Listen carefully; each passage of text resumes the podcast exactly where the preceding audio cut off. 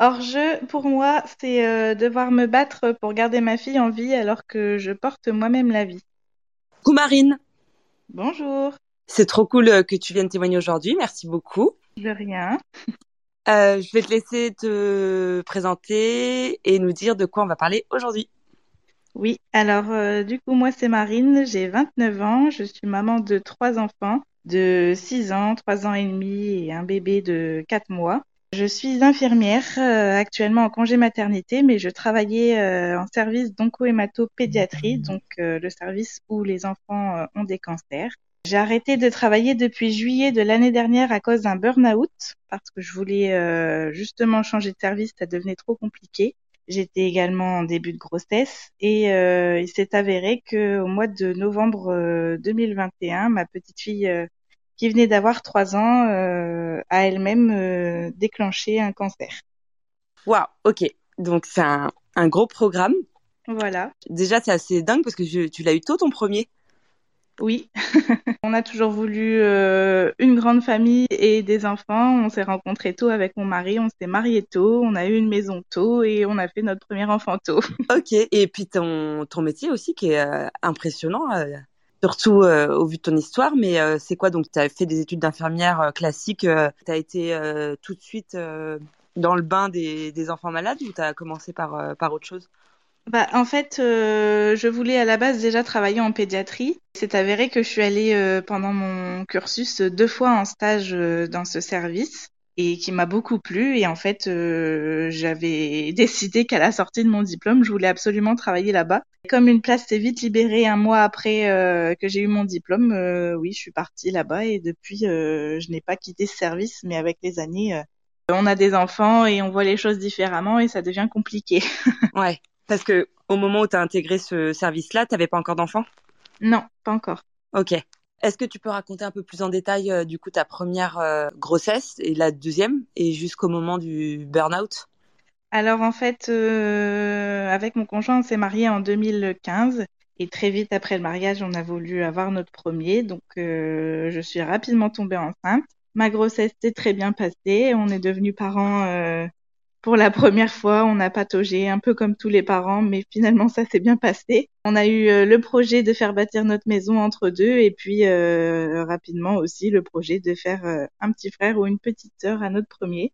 Donc quand j'ai décidé d'arrêter la pilule, c'était pareil, je suis tombée enceinte un mois après, comme la première fois. Une grossesse normale qui s'est bien passée comme la première.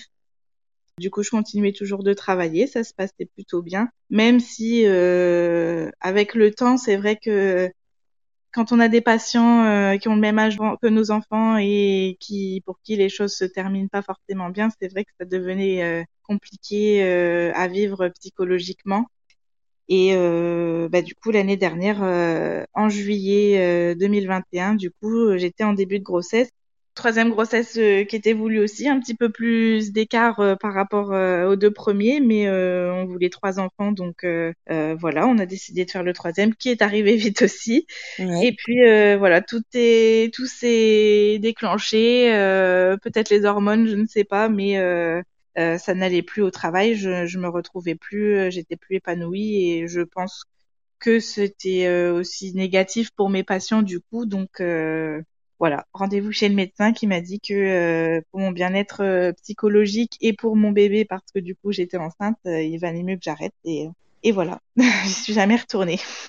Ça, ça t'affectait beaucoup ce, que, ce que tu voyais au travail par rapport à ta vie de famille C'est ce que tu dis, que tu as projeté Ouais, c'est ça. Alors, euh, il y a eu ça, euh, plus d'autres choses, hein, euh, les conditions bah se dégradent, etc. Enfin, comme comme beaucoup de soignants le vivent ces derniers mois, voire ces dernières années. Mais du coup, oui, ça n'a pas aidé en fait. le Puis toi, tu as connu la période Covid. Oui, bah après nous, nous dans notre service pas trop parce que c'est un service où il faut protéger euh, les enfants qui n'ont plus de d'immunité, donc on n'a pas eu, à part nos patients à nous qui avaient le Covid, mais on n'a pas eu beaucoup, euh, on n'a pas été trop impacté. Après, euh, le Covid a impacté quand même plus ou moins tout le monde dans la vie, donc ouais, voilà. Puis toi, tu continues à travailler là où le reste du monde était un peu à l'arrêt, quoi. Oui, c'est ça. Ok. Est-ce qu'il y a un cas qui t'a particulièrement touché ou est-ce que c'était global? Alors, il y a un cas qui m'a touché, mais c'était pas euh, l'année dernière, c'était euh, en 2019. Mais bon, euh, ça faisait déjà longtemps hein, que ça commençait à plus aller, mais on va dire que je suis allée jusqu'au bout de mes limites et là, c'était un ensemble en fait. D'accord. Et ton service, c'était c'est que des cancers pédiatriques? Oui. Ah ouais. C'est dans quelle région? Dans la Somme. D'accord. Voilà. Ok. Et donc à ce moment-là, tu es à quel mois de grossesse? Ah bah c'est tout nouveau, euh, un mois. Voilà. Euh, je vais tellement mal psychologiquement que je me dis euh, pour mon bébé, je peux pas. Cette fois-ci, il faut que je m'écoute et il faut que je fasse quelque chose, quoi. Et les deux, les deux, ils allaient à l'école déjà? Mon premier était, bah, bah, les vacances venaient de débuter, donc ils allaient plus à l'école. Mais non, ma, ma deuxième n'allait pas encore à l'école. D'accord. Et donc, du coup, là, à ce moment-là, donc, tu es à l'arrêt. Les enfants, eux, ils sont en, vacances. En vacances. Comment se passe l'été? Alors, début d'été un peu spécial parce qu'il faut que j'accepte euh, que le travail a eu raison de moi. Ouais. euh, j'ai eu une prise en charge euh, psychologique euh, qui m'a beaucoup aidée. Après, il a fallu du temps en fait pour accepter que, que ce service n'était plus fait pour moi, que que j'avais pas réussi à surmonter euh, malgré le temps euh, que je m'étais donné euh, à surmonter en fait le fait que c'était trop dur pour moi et qu'il allait falloir que je fasse autre chose. Parce que là, tu savais déjà que tu étais arrivée au, bout du chemin avec cette histoire-là. Oui, ça faisait déjà trop longtemps que j'attendais et là, en fait, vraiment psychologiquement, c'était un peu un carnage, même si si beaucoup sont tombés de haut parce que je le montrais pas c'était euh, enfin je, je, pleurais pour aller au travail euh, au travail j'arrivais je me demandais ce que je faisais là et puis à la maison euh, aussi bien avec mon mari qu'avec les enfants j'étais plus pareil quoi. Tu projetais quoi du coup comme reconversion à ce moment-là? Tu pensais pas encore peut-être? à ce moment-là moi je voulais complètement changer de métier j'avais l'idée de, travailler toujours euh, autour de la grossesse et des enfants. En fait, j'avais l'idée de, de, devenir euh, accompagnante en périnatalité. Et puis, en fait, il faut faire une formation qui coûte très cher, qui n'est pas sur place. Donc, bon, je me suis dit que j'avais beaucoup de temps devant moi parce que de toute façon, je savais que je ne reprendrais pas le travail avant d'avoir accouché et que après, je serais en congé maternité. Et comme c'est un troisième enfant, c'est un congé plus long. Donc, j'ai arrêté de penser au travail. En fait, j'ai juste profité de ma grossesse, de mes enfants. Avec le temps, du coup, j'ai accepté. Et puis là, du coup, euh, d'un point de vue du travail, finalement, je reste infirmière, mais je change de d'établissement. Ah oui, là, tu parles pour euh, pour maintenant, quoi. Oui, voilà. Ok. Donc là, tu, tu laisses passer l'été, les... t'es enceinte, t'es en arrêt, t'as as un petit peu cheminé sur euh, sur tes projets que tu mets un peu de côté pro, et du coup là, là c'est la, la rentrée en septembre pour le grand qui connaissait déjà l'école et ta fille, du coup, la deuxième, qui commence l'école, c'est ça? Oui. Et comment tu t'aperçois que quelque chose va pas?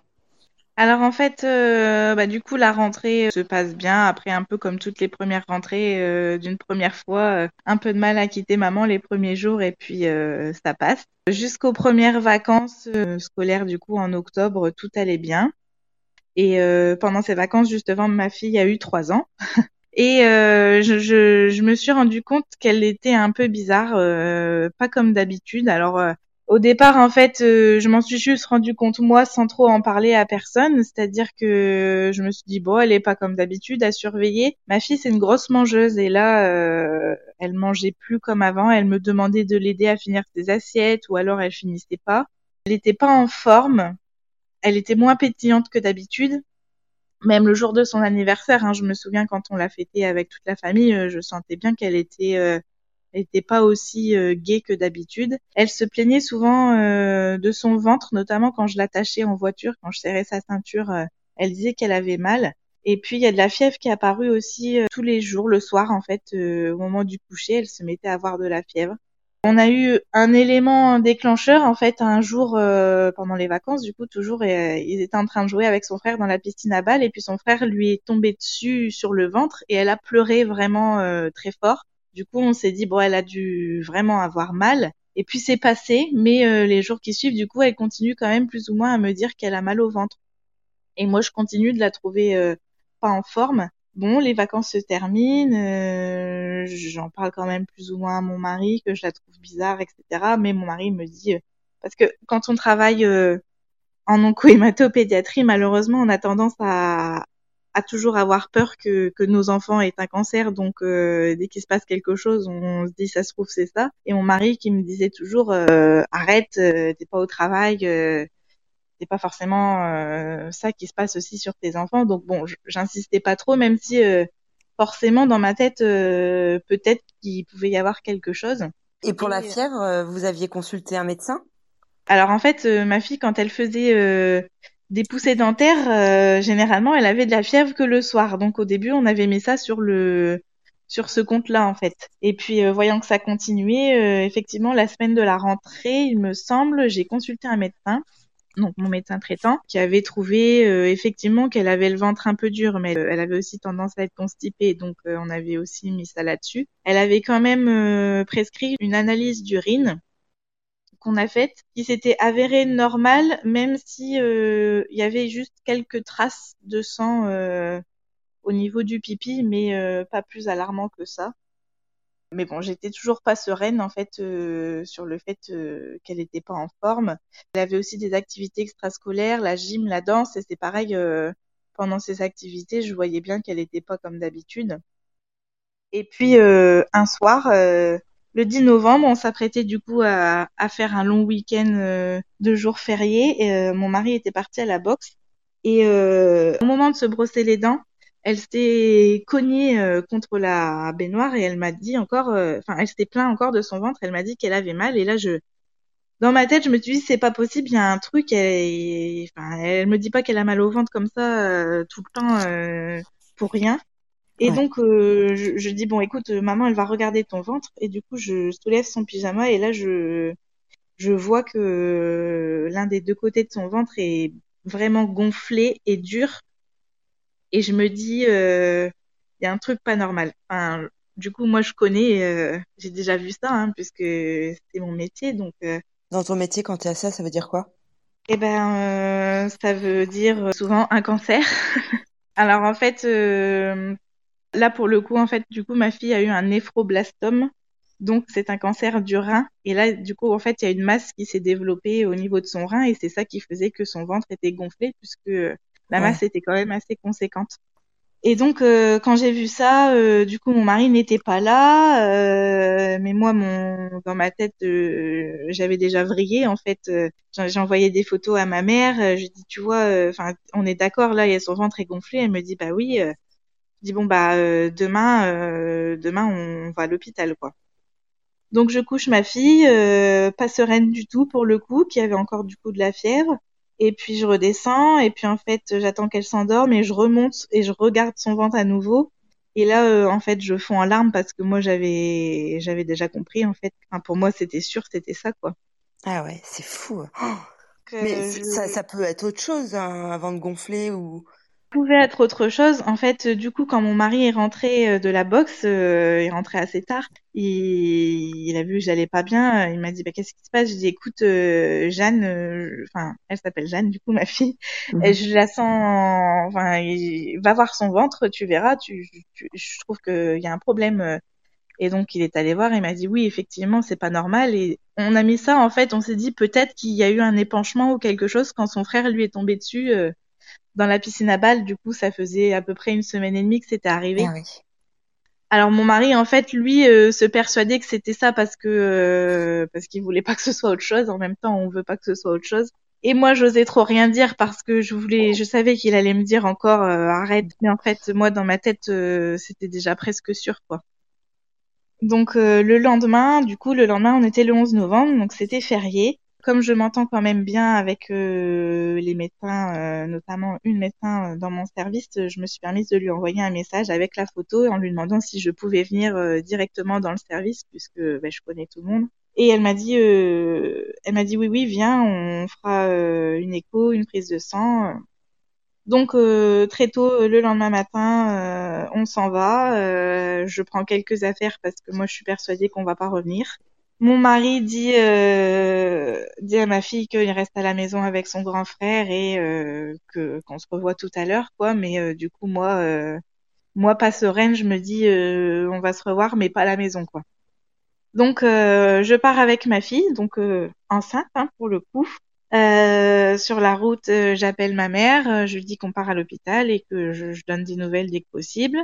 Et euh, quand on arrive à l'hôpital, du coup, ben, ce sont mes collègues qui m'accueillent, le médecin qui l'examine, donc le médecin que je connais très bien. Et, et là, alors déjà, la tension de ma fille était élevée, donc moi, je sais très bien que c'est un signe. Et puis quand elle a ausculté ma fille, elle m'a dit euh, oui, euh, on va faire les examens, il y a quelque chose quoi. On sentait pas vraiment vrai une boule, mais euh, la moitié de son ventre en fait du côté du rein qui était touché était euh, gonflé et tout dur. Et, euh, et en fait là, je sens, enfin je vois à la tête du docteur que qu'elle est inquiète parce que je la connais et du coup je mm. sais reconnaître que effectivement il y a quelque chose de pas normal. Et là dans ma tête tout va tout va très vite. Je repense à cette analyse d'urine dans laquelle il y avait des traces de sang et je me dis qu'effectivement ça aussi c'est un signe. Donc euh, on part faire euh, l'échographie.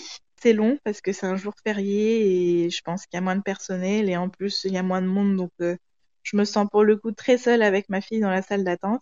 En plus c'est dans un sous-sol donc il n'y a pas de réseau.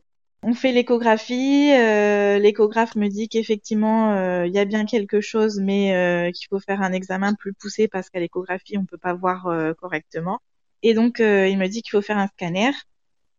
Et donc là, on part au scanner en urgence. Et les infirmières ont dû du coup mettre un cathéter à ma fille pour faire une injection.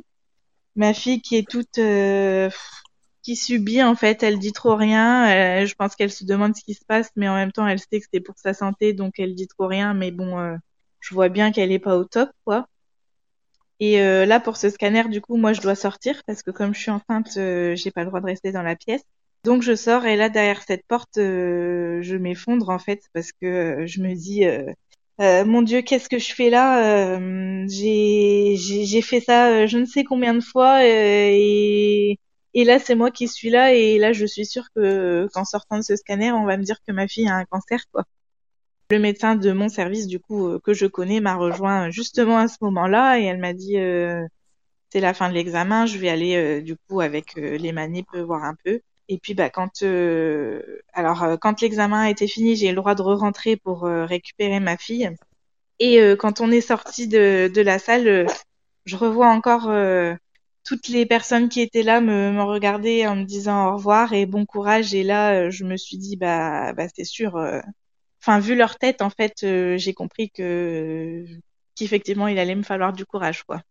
Donc notre médecin sort et me dit bon bah on va remonter, je vais tout expliquer. et donc on est remonté. Elle m'a expliqué que effectivement il y avait bien une masse, qu'il allait falloir soigner ça par une chimiothérapie que donc à ce moment-là en fait on n'était pas encore sûr. C'était soit un néphroblastome soit un neuroblastome. Donc dans les grandes lignes il vaut mieux que ce soit le néphroblastome. D'accord. Pour, euh, pourquoi? pour la guérison ok. Voilà et euh, donc euh, elle m'a dit bon bah il faut appeler papa euh, pour lui expliquer tout ça et puis euh, et puis on avait le choix en fait il fallait du coup faire un examen avec un prélèvement d'urine sur trois jours pour pouvoir justement détecter quel cancer c'était donc on avait le choix soit de rentrer à la maison pour le week-end et de revenir le lundi pour commencer ça, soit de rester euh, directement et de le commencer tout de suite. Donc de là j'ai appelé papa. Euh, alors papa euh, très inquiet au téléphone. je n'avais pas envie de lui dire parce qu'il était sur la route, mais en même temps je me voyais pas lui cacher et le faire attendre d'être arrivé à l'hôpital pour le savoir. Donc donc j'ai dû lui dire au téléphone que oui c'était bien un cancer il a fondu en larmes, chose qui n'arrive jamais parce que mon mari est très dur. euh, mon fils était avec lui parce que du coup, j'avais demandé à ce qu'il puisse venir pour qu'on lui explique aussi. Donc euh, voilà, après il est arrivé à l'hôpital. Euh, le médecin nous a d'abord vu nous sans mon fils pour nous expliquer tout. Et puis après, euh, elle a vu mon fils tout seul pour lui expliquer aussi un petit peu ce qui allait se passer. Puis de là, on a décidé de rester directement hospitalisé pour faire tout de suite les examens euh, pour détecter le diagnostic euh, exact. Il fallait faire cette analyse d'urine en fait où euh, on, on, garde les urines pendant trois jours et on quantifie toutes les 24 heures. Enfin, c'est un truc. et toi, tu visualisais déjà plus ou moins ce par quoi elle allait devoir passer C'est l'avantage et la difficulté. C'est que du coup, on, on va pas vers l'inconnu, mais on sait déjà ce qu'elle va subir et euh, et on se dit euh, et on se dit mon Dieu, euh, pourquoi nous en fait? Et à ce moment-là, est-ce que du coup, en ayant connaissance un peu de, de ce qu'elle a, même si tu sais pas encore tout, tu as une, euh, une vision peut-être plus nette de, son, de ses chances de guérison, par exemple, en fonction de, de ce qu'on t'annonce? Ah bah de toute façon, euh, je pense qu'en tant que parent, qu'on soit qu'on travaille là-bas ou pas, euh, la première question c'est ça. hein, euh, Ouais. Est-ce qu'on peut la guérir? C'était ma première question euh, que j'ai posée au docteur. Elle m'a dit oui. Après, j'ai compris tout de suite que nos prochains mois euh, n'allaient pas se passer comme on l'avait prévu et que notre vie allait être toute chamboulée et que et qu'il allait falloir accepter tout ça. Hmm. Et donc, tout se met en, en marche, vous faites les examens et ça, ça révèle quoi?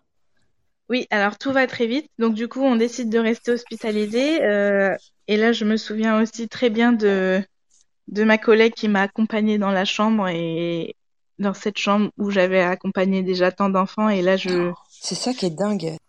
À ce moment-là, je me suis dit, euh, enfin, je me suis dit, je vais me réveiller. En fait, euh, c'est un rêve. Je suis pas en train de rentrer dans, Ah ouais. dans cette chambre et c'est pas ma collègue qui est en train de me faire rentrer. Enfin, qu'est-ce que je fais là, quoi? Et en plus, euh, à une période où toi, t'avais dit stop. Si ça avait pas été ton burn-out, Oui. ça aurait été ça, sûrement qui t'aurait fait arrêter, mais c'est Voilà, surréaliste, quoi.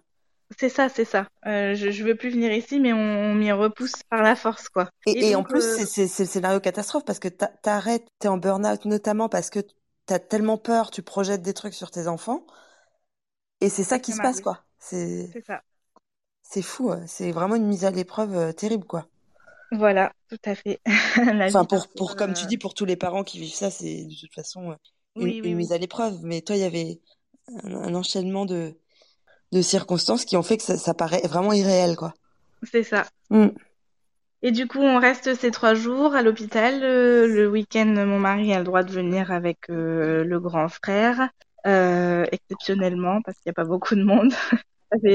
ça, nous fait beaucoup de bien. Et puis, alors, bah, par chance, je connais du coup le personnel, donc mes collègues sont quand même aux petits soins. Je connais les lieux, donc c'est aussi quand même rassurant. Ça passe du coup plutôt vite. Le diagnostic est vite posé. Et euh, donc, on part sur le néphroblastome, donc le cancer le plus gentil, entre guillemets, des deux. Qu'est-ce que c'est exactement? C'est du coup la- une tumeur au rein, euh, en fait, une masse qui s'est développée euh, sur un des reins de ma fille, mais euh, on ne sait pas pourquoi. Ah ouais, comme ça. Et on, on sait depuis quand? Est-ce que c'est là ou? Alors, on sait qu'elle est pas née avec et que c'est apparu sûrement il y a pas longtemps parce que ça se développe très vite, en fait. Bah, ça doit correspondre à, aux vacances, en fait, où tu Voilà. commençais à voir que, ouais. C'est ça. Donc là, nouveau rendez-vous avec le médecin qui nous explique euh, comment ça va se passer. Donc en fait, euh, ma fille devait avoir quatre semaines de chimiothérapie euh, à raison de un jour par semaine euh, jusque décembre. Et euh, le 17 décembre, du coup, euh, il a fallu qu'elle se fasse retirer le rein. Alors la chimio se passe plutôt bien parce qu'on a la chance que ce soit une chimio euh, pas trop méchante. Euh, en fait, euh, ce qui est difficile pour elle, c'est de, de se faire piquer et euh, et que qu'on fasse des prises de sang et tout ça. Mais la chimio en elle-même n'a pas eu vraiment d'effet néfaste sur elle. Elle n'a pas perdu ses cheveux, euh, elle n'avait pas envie de vomir, elle a même retrouvé l'appétit parce que du coup là, ça faisait dim- diminuer la masse. Le but de la chimio, c'était de faire diminuer la masse euh, pour qu'on puisse l'opérer sereinement. Elle a retrouvé un petit peu l'appétit euh, avant de avant l'opération. Donc euh, voilà. Il y avait euh, que quatre cures avant la, la chire et c'était des petites chimios qui duraient un quart d'heure au plus, donc et que une fois par semaine. Et euh, donc voilà, on fait ces quatre semaines euh, et puis le 17 décembre la chirurgie. Donc là, ça a été le plus dur parce que euh, bah, une chirurgie, euh, forcément, ça fait toujours peur. Vous avez annoncé euh, à peu près cinq heures d'opération. Et puis bah, euh, bah puis après il y a tout ce qu'il faut accepter autour. Hein, euh. Notre fille n'aura plus qu'un rein, donc euh, on fait pas des enfants pour qu'on leur retire leur, qu'on leur retire leurs organes, donc forcément voilà. Mais bon, on n'avait pas le choix, donc pour le coup c'était aussi ce qui allait la sauver, donc Et donc, la, la chimio avait marché, vous aviez fait un scanner de oui, contrôle ou? Oui, c'est ça. On a fait le scanner euh, bah, quelques jours avant la chirurgie et effectivement, la, la masse avait déjà beaucoup régressé. Donc ça, c'était déjà un soulagement. c'était bon signe, c'est que ça avait fonctionné. Mais bon, de eh toute façon, nous, on l'avait vu. Hein, à vue d'œil, son ventre avait aussi dégonflé. Hein, donc, euh, euh, on était rassurés de ce côté-là. ok. Et, et pour le choix du chirurgien, ça se passe comment? C'est toi qui non, du tout. Il y a des chirurgiens euh, spécialisés euh, pour ça et du coup, euh, bon bah moi je le connaissais, hein, mais je ne l'ai pas choisi. pour le coup, on lui a accordé toute notre confiance. De toute façon, dans ces moments-là, on n'a pas vraiment d'autre choix. mais j'étais sereine, j'étais sereine à ce niveau-là. Après, c'est plus la préopération qui nous faisait peur, hein, parce que quand elle est revenue en fait du bloc, donc l'opération finalement s'est passée très vite enfin plus vite que prévu. Euh, elle en est ressortie. Euh, tout s'est bien passé pendant l'opération. Ils ont pu euh, retirer tout ce qu'il fallait sans toucher d'autres organes. Enfin, ils n'ont pas retrouvé plus de ganglions non plus parce que c'était aussi le risque hein, qu'ils retrouvent des ganglions ailleurs et que du coup le stade soit plus élevé et qu'on soit obligé de faire plus de chimio aussi après. Et euh, en fait, tout s'est bien passé. Le, la seule chose qui était compliquée, c'est qu'en fait, quand elle est sortie du bloc, elle était, euh, pour ainsi dire, branchée de partout. Elle avait une sonde urinaire, euh, elle avait une péridurale pour la douleur, elle avait des cathéters aux mains, elle avait un cathéter au niveau jugulaire. Enfin, sur un petit bout de trois ans, c'était compliqué pour elle de le vivre et pour nous de le voir. Mais euh, voilà, on a. Alors, je sais pas si c'est parce que euh, je suis dans le milieu, mais euh, pour le coup, on s'est pas laissé abattre. Hein, elle a été très vite remise sur pied. Mmh. Elle a été opérée le vendredi et on est sorti le mardi. Donc, bon, alors, elle n'était pas non plus au top de sa forme le mardi, hein, mais elle marchait, elle remangeait. donc, bon, c'était le gros soulagement. On était à la maison pour euh, pour Noël du coup parce que c'était ah, ça euh, qu'on voulait pas rater. et du coup, c'était c'était quoi? Ça, ça allait partir euh, aux analyses et vous attendiez le c'est ça. Du coup, la chirurgie, donc ablation de, de la tumeur et du rein parce que c'était trop risqué de n'enlever que la tumeur en fait par rapport au risque de rechute. Donc euh, c'est parti en analyse. Et là, euh, alors on est soulagé parce que elle n'a plus la tumeur, donc euh, moins la tumeur ne lui fera pas de mal, mais euh, on attend la suite. Et en gros la suite c'était soit elle n'aurait plus que quatre semaines de chimio, les mêmes qu'elle avait eu avant la chirurgie, soit on partait sur six mois de chimio avec peut-être de la radiothérapie. Donc, qui dit radiothérapie dit risque pour la fertilité, euh, la euh, perte des cheveux. Enfin, donc euh, bon, on était serein sans être serein, même si je suis très positive dans la vie moi et je me disais ça va aller, ce sera le plus petit stade et ça va le faire. Il y a toujours ce doute quoi. Et les médecins nous avaient préparé parce qu'il y avait quand même eu un petit ganglion mais qui était quand même près de la masse. Euh, notre médecin nous avait préparé quand même à ce qui est pas forcément de la radiothérapie, mais beaucoup de semaines de chimio, 28 semaines, je crois, c'était. Et donc euh, là, l'inquiétude, c'était aussi de ne pas être dispo euh, parce qu'il fallait aussi que j'accouche entre deux. et puis bah moi, je avec, avec le temps, j'ai aussi pris du ventre et la fatigue, la fatigue aussi était de plus en plus présente. Mais bon, on a réussi. oui, parce que tu étais à combien de mois là à ce moment-là, en début d'année du coup? Bah, du coup, euh, j'ai accouché début mars. J'étais à 7 mois en janvier. Ouais, c'est ça. Ah ouais, t'étais en fin de grossesse, quoi. C'est ça. Du coup, on a attendu les résultats et puis euh, le 3 janvier, il me semble, euh, enfin tout début janvier, la bonne nouvelle, finalement, c'était le, le, plus petit stade et on avait que 4 semaines de chimio après la chirurgie. Ah, trop bien. Donc là, euh, gros soulagement parce que ouais, c'était vraiment mon inquiétude en fait de de ne pas pouvoir vivre mon accouchement sereinement et puis de ne pas être présente pour elle euh, à ce moment-là, quoi, parce que je pouvais pas me dédoubler. Donc, euh, sachant que si s'il y avait de la radiothérapie, il fallait aller la faire à Lille parce que là où on habite, il n'y a pas de radiothérapie pour les enfants. Donc ça voulait dire des allers-retours. enfin, c'était, je préférais ne pas y penser, quoi. D'autant plus que moi, j'ai allaité mes deux premiers, et notamment Jeanne, jusqu'à ses trois ans. Donc, euh, il était évidemment prévu que j'allaite le troisième. Et euh, je préfère pas donner de biberon avant les trois mois de bébé. Donc, c'était vraiment un gros stress de savoir comment on pourrait s'organiser. Il aurait fallu qu'ils viennent avec moi euh, à Lille pour les transports, etc. Enfin, bref. certains disaient que c'était pas le plus important et qu'au pire, il aurait du lait artificiel et puis tant pis pour l'allaitement. Mais quand on est maman et que, que l'allaitement est important, on n'entend pas de cette oreille, bien sûr. Avec toute la culpabilité que j'aurais pu avoir de le priver d'un allaitement à cause, entre guillemets, de, de sa grande sœur. Mais on a eu de la chance. Ah. bah ouais, carrément. Et donc, du, du coup, euh, elle fait ses. C'est quoi C'est quatre semaines? Oui, c'est ça. Euh, quatre semaines à raison d'une fois par semaine, exactement pareil qu'avant la chirurgie, en fait. Et euh, bah, ça se passe très bien. bah, elle est plus joyeuse qu'avant. Hein, euh, et puis, euh, bah, nous, du coup, on est plus serein aussi. et elle va pas à l'école? Alors, euh, non, du coup, c'est cette partie-là aussi qui m'a été très difficile à accepter. C'était d'accepter que, que ma fille, du haut de ses trois ans, n'allait plus, n'avait plus le droit, en fait, d'avoir une enfance normale parce que du coup, elle a dû du jour au lendemain arrêter l'école, arrêter euh, les activités extrascolaires. Ah et puis, euh, il fallait qu'on voit le moins de monde possible parce qu'il fallait surtout pas qu'elle soit malade pour la chirurgie.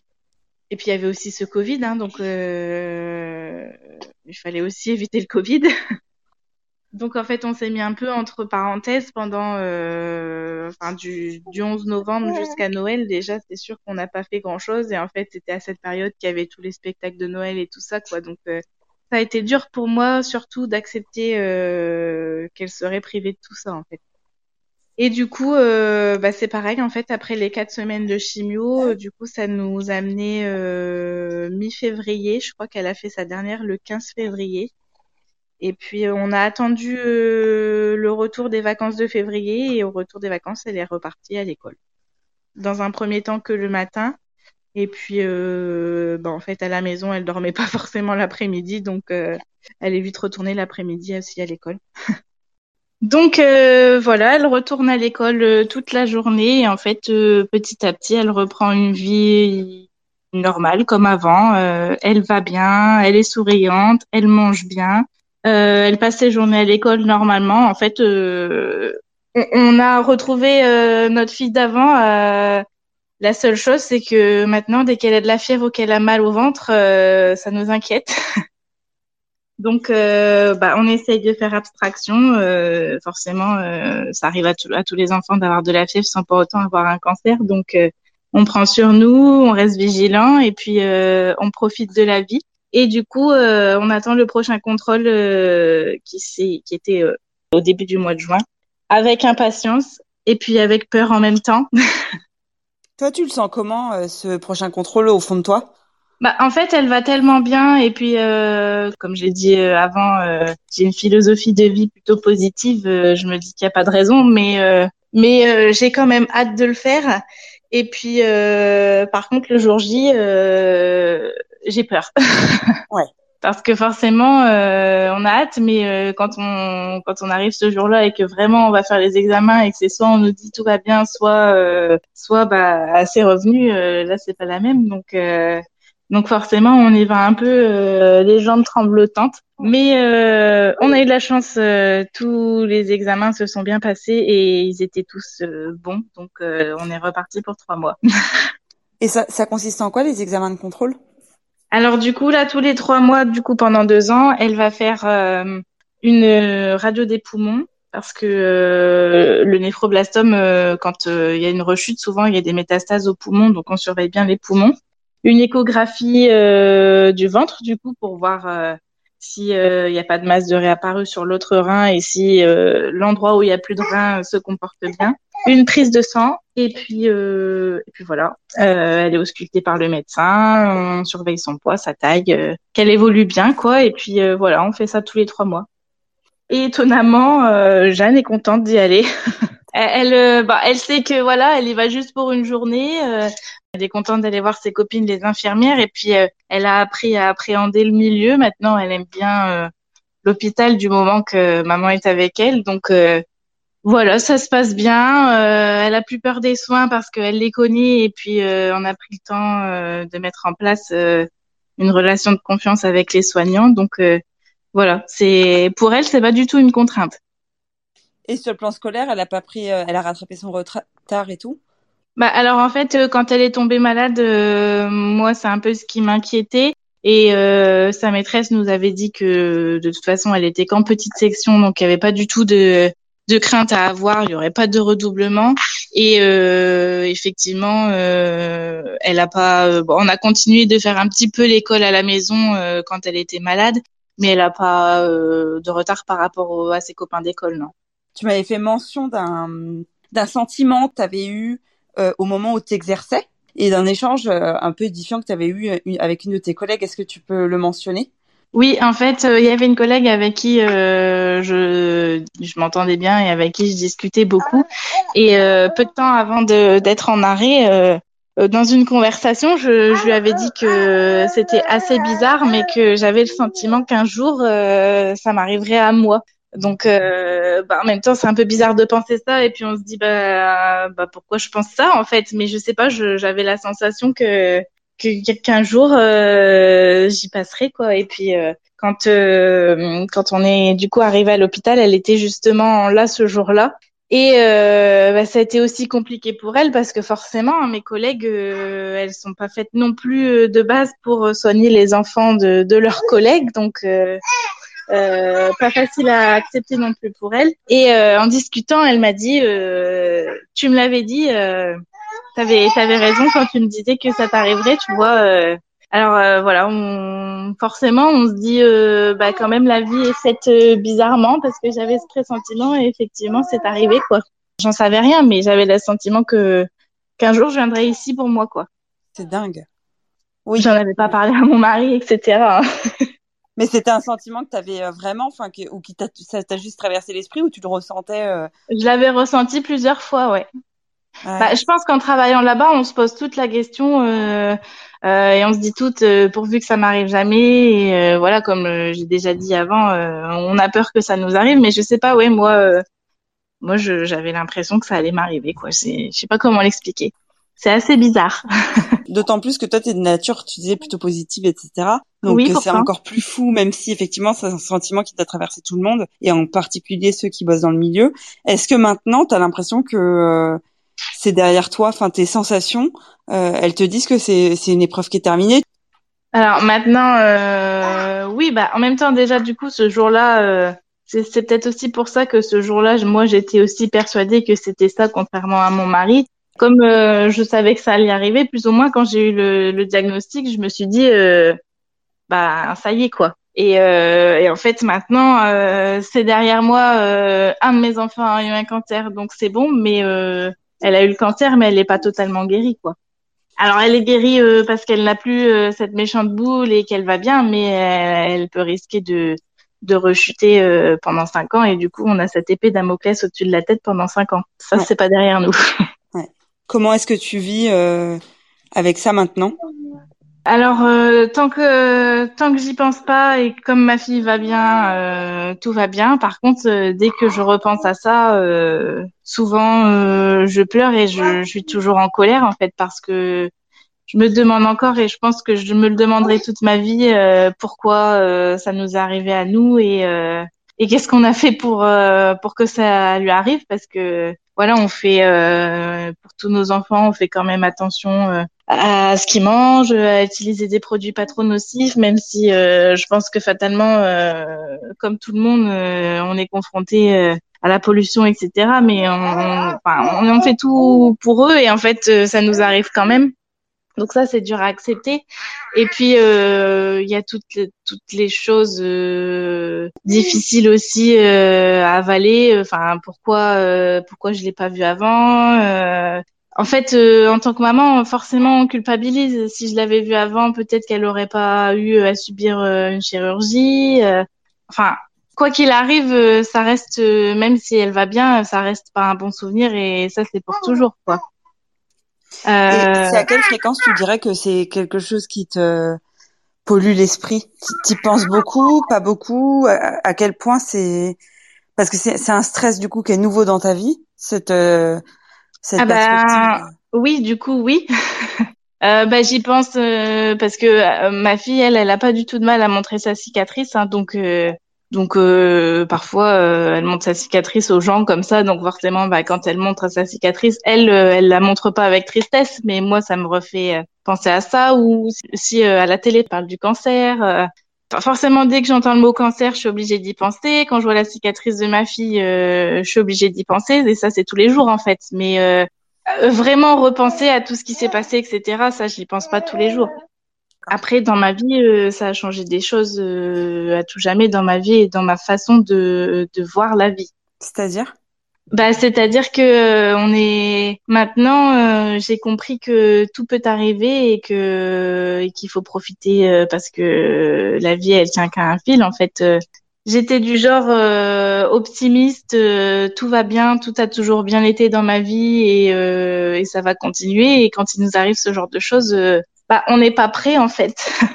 Moi, je, je suis quelqu'un qui, qui prévoit toujours tout pour qui euh, tout va toujours bien se passer. Et en fait, euh, là, pour le coup, tous mes plans ont été chamboulés euh, du jour au lendemain et tout ça, ça a été dur à accepter. Et maintenant, bah maintenant, je me sens plus vulnérable par rapport à avant, quoi. je sais que du jour au lendemain, tout peut basculer et, et je peux rien y faire. En fait, je suis, je suis impuissante face à ça.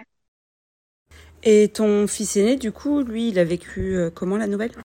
Alors en fait, mon grand, euh, il n'a pas été, je pense, euh, perturbé tant par euh, la gravité de la maladie de sa sœur parce que je pense qu'en fait, il s'en rendait pas trop compte. Le gros problème pour lui, ça n'a pas été l'inquiétude, je pense. le plus dur, ça a été en fait le, la perturbation de, de, dans son quotidien ne plus être avec sa sœur euh, tous les jours et puis surtout euh, ne plus avoir maman.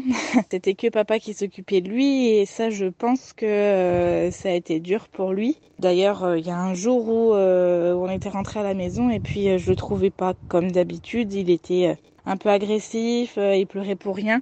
Et du coup, j'ai décidé d'avoir une conversation avec lui. Je lui, je lui ai dit que je voyais bien qu'il y avait quelque chose qui n'allait pas et je, je voulais qu'il me dise ce qu'il avait sur le cœur. Il avait un petit peu de mal à me le dire, donc je lui ai un peu tiré l'hiver du nez en lui demandant si euh, c'était à cause de sa sœur. Et il m'a dit qu'en fait, euh, il n'était pas trop content que je sois tout le temps avec sa sœur à l'hôpital. Donc là, euh, je me suis dit que c'était important qu'il comprenne pourquoi, que c'était normal ce qu'il pensait, mais c'était important qu'il comprenne aussi les raisons. Donc là, je lui ai expliqué que sa sœur avait une maladie grave, tellement grave qu'elle pouvait en mourir et que euh, qu'à l'hôpital elle vivait des choses pas faciles et qu'elle avait besoin de sa maman. Et je lui ai également dit que si c'était si ça avait été lui qui avait été euh, à la place de sa sœur, j'aurais fait les choses euh, exactement pareil, c'est-à-dire que je serais restée avec lui. De là, je pense que ça lui a fait quand même un petit électrochoc et qu'il a compris que, que dans ce moment-là, c'était important de partager sa maman. Et voilà, après, on a eu quand même la chance, entre guillemets, que, que, le traitement se passe vite et que tout rentre vite dans l'ordre. Donc, on a pu rapidement reprendre une vie normale. Euh, de ce fait, euh, c'est aussi rapidement rentré dans l'ordre pour lui. Après, euh, voilà, j'ai pas l'impression que ça ait euh, marqué euh, un gros mauvais souvenir dans son esprit. Cela dit, je sais pas, hein, peut-être que quand il écoutera le podcast un peu plus grand, lui pourra me dire que que si, ça a quand même été une très dure période. On verra. Est-ce que ça a changé quelque chose en bien dans ta façon de vivre ou d'être?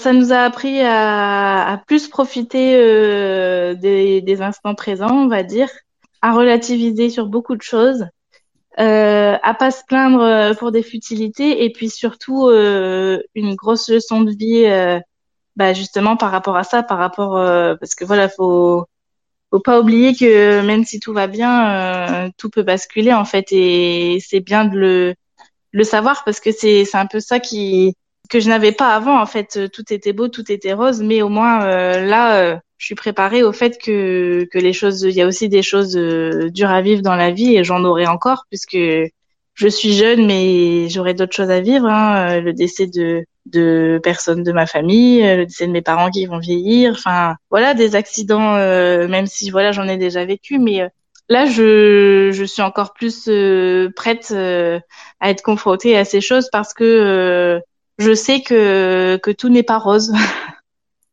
Et du coup, c'est mieux de d'avoir cette conscience-là de la vie ou pas? Bah, coup, forcément, ça fait mal, hein, parce que si, si j'ai ça, c'est que j'ai vécu des choses pas faciles par rapport à ma fille. Mais euh, oui, c'est mieux parce que on tombe moins de haut quand ça nous arrive, quoi. Et puis, euh, ça dépend peut-être aussi des personnalités de chacun. Hein. Je vous dis, moi, j'étais euh, peut-être trop euh, sur mon nuage dans le monde des bisounours. Après, il y a des gens euh, qui sont de base plus stressés et euh, qui pensent déjà plus à ça au quotidien. Donc, euh, ça dépend des gens, je pense. Mais en tout cas, pour mon cas, de vivre ça, oui, ça m'a, ça m'a aidé à comprendre que que tout est tout rose aujourd'hui, mais demain tout peut basculer, quoi. Et est-ce que ça a changé des traits dans ta personnalité sur d'autres plans? Alors ça, ce serait intéressant de le demander à mon entourage. Ouais. je, ne pense pas. Euh, je pense que je suis toujours euh, toujours la même, sauf peut-être, euh, bah, comme je disais, un peu plus inquiète quand quand ma fille se plaint de douleur ou a de la fièvre, mais ça ça se voit pas forcément au quotidien. Non, je pense être toujours la même. Après, euh, la force que j'avais et euh, cette façon de, de voir les choses, euh, c'était aussi, j'avais déjà aussi un peu avant grâce justement à mon métier, parce que quand on fait ce travail, on se rend compte de la force des enfants et on relativise déjà sur beaucoup de choses. Est-ce que ça changera quelque chose quand enfin ta fille sera guérie et à partir de quand on peut considérer qu'elle le sera? Ah bah oui, c'est sûr. Euh, bah déjà, on n'aura plus ces, ces, examens réguliers à l'hôpital et qui nous rappellent euh, justement toujours la maladie. Et puis bah oui, là, on pourra dire qu'elle est guérie, mais ça, c'est pas tout de suite. à partir de du moment où euh, on arrête les chimios, euh, en fait, euh, on est suivi pendant cinq ans. Ma fille sera suivie pendant cinq ans. Pendant deux ans, en fait, tous les trois mois, donc les examens que j'expliquais tout à l'heure. la troisième année, tous les quatre mois. La quatrième année, tous les six mois. Et puis une dernière fois, la cinquième année. Et là, si au bout de cinq ans, tout est toujours normal, on pourra considérer qu'elle est guérie. Même si euh, on aura parce que bon elle, a quand même eu euh, des produits de chimiothérapie donc euh, même si ils étaient pas trop agressifs il faudra quand même qu'elle ait un suivi au moment de l'adolescence pour voir si du côté hormonal tout va bien. Et puis il y a aussi quand même un suivi à vie mais ça ça nous enlève, enfin, ça retirera rien au fait qu'elle est guérie, c'est qu'elle devra avoir quand même euh, un médecin pour contrôler euh, le rein manquant, en fait, si tout va bien à ce niveau-là par rapport au rein restant plutôt. Oui, d'accord. Oui, bien sûr. Si le rein restant n'est pas en souffrance, comme il fait le travail tout seul, quoi. Oui. Bon, ça, après, il y a beaucoup de gens qui vivent avec un seul rein et qui vivent très bien. Oui, voilà.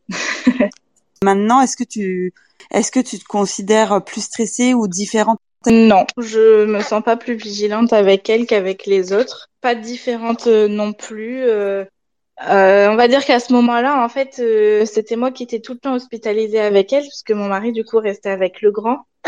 Et c'était plus facile que ce soit moi parce que bah, je connaissais le milieu, donc c'était plus rassurant aussi pour papa. Donc on a vécu des choses.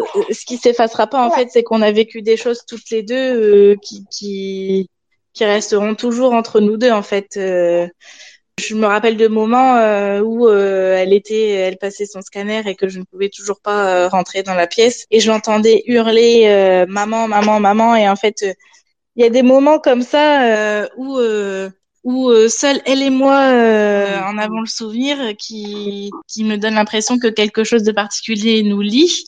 Mais au quotidien, je pense pas être différente avec elle qu'avec euh, ses deux frères parce que parce qu'elle est redevenue une enfant normale et qu'elle fait des bêtises comme les autres et qu'elle mérite qu'on la gronde comme les autres. et est-ce que tu es plus vigilante avec le plus jeune? Plus oui, euh, oui.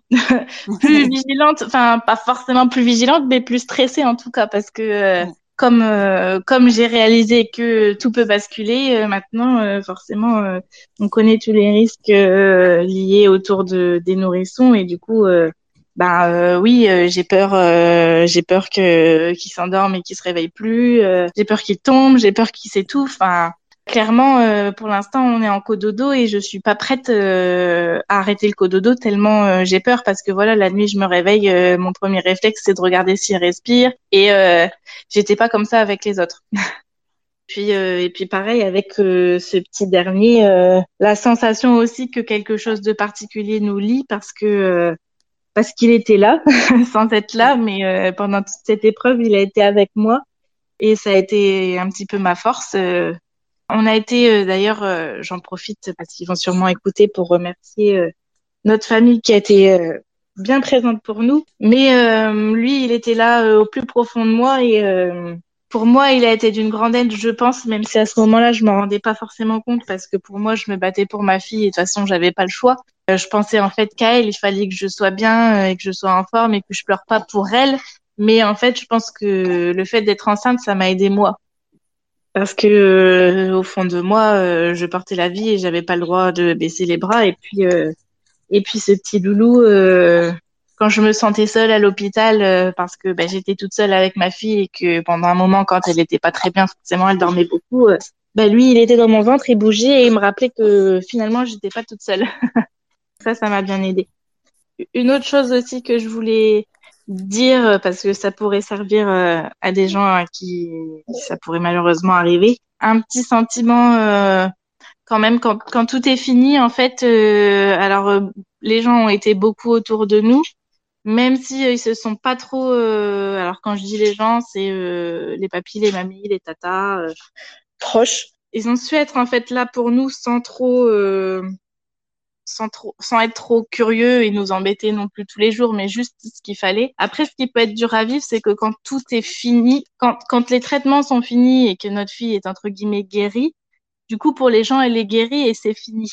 Mais euh, alors, je j'en veux à personne parce que en fait, c'est légitime. Hein, euh, ils vont pas rester euh, derrière nous euh, toute la vie, mais euh, on peut avoir ce petit sentiment de d'abandon entre guillemets parce que c'est fini, elle va bien et du coup, bah, il y a plus besoin de prendre des nouvelles tous les deux jours. en fait, c'est légitime. Je pense que à la place, à leur place, ce serait pareil. Hein. Le plus gros est passé et maintenant tout va bien. Mais euh, mais je pense que les gens n'imaginent pas euh, l'après et les traces que ça laisse en fait. Mais ce sera là pour toujours. et eh oui. C'est vrai qu'au niveau familial, on en reparle, mais finalement peu. Et euh, les gens un peu moins proches, en fait, n'en parlent pas du tout. Quand quand on se voit, bah voilà, notre fille, elle est comme avant, donc on parle même pas de de la maladie. Et quand quand on en parle finalement, moi du coup après euh, j'en parle trop. c'est vrai que euh, parler de, en fait les, les gens savent pas quoi dire et sont gênés, donc euh, je pense que tant qu'elle va bien, ils évitent le sujet quoi. Alors ça, je parle des gens un peu moins proches, hein. les gens très proches, mes parents, mes sœurs, le, les, les, parents de mon conjoint, voilà, on peut on peut en parler plus facilement, mais mais on n'en parle pas non plus à chaque fois quoi. En même temps, bon, c'est pas le but de ressasser ça tout le temps, mais euh, c'est vrai qu'il y a beaucoup de gens qui qui nous en parlent plus du tout, comme si ça avait pas existé en fait. Et alors, t'aimerais quoi? T'aimerais qu'on t'en parle à quelle fréquence, à quel moment, par qui? En fait, je sais pas trop. C'est vrai que moi, bah, moi, je me dis, bah, en fait, ils en parlent pas comme si c'était rien passé. Puis en même temps, je me dis qu'on va pas non plus en parler tout le temps. Donc, euh, finalement, euh, c'est bien comme ça. Tout ce que je demande, c'est que quand, quand j'en parle, parce que j'ai besoin d'en parler, euh, on soit à l'écoute et puis voilà quoi.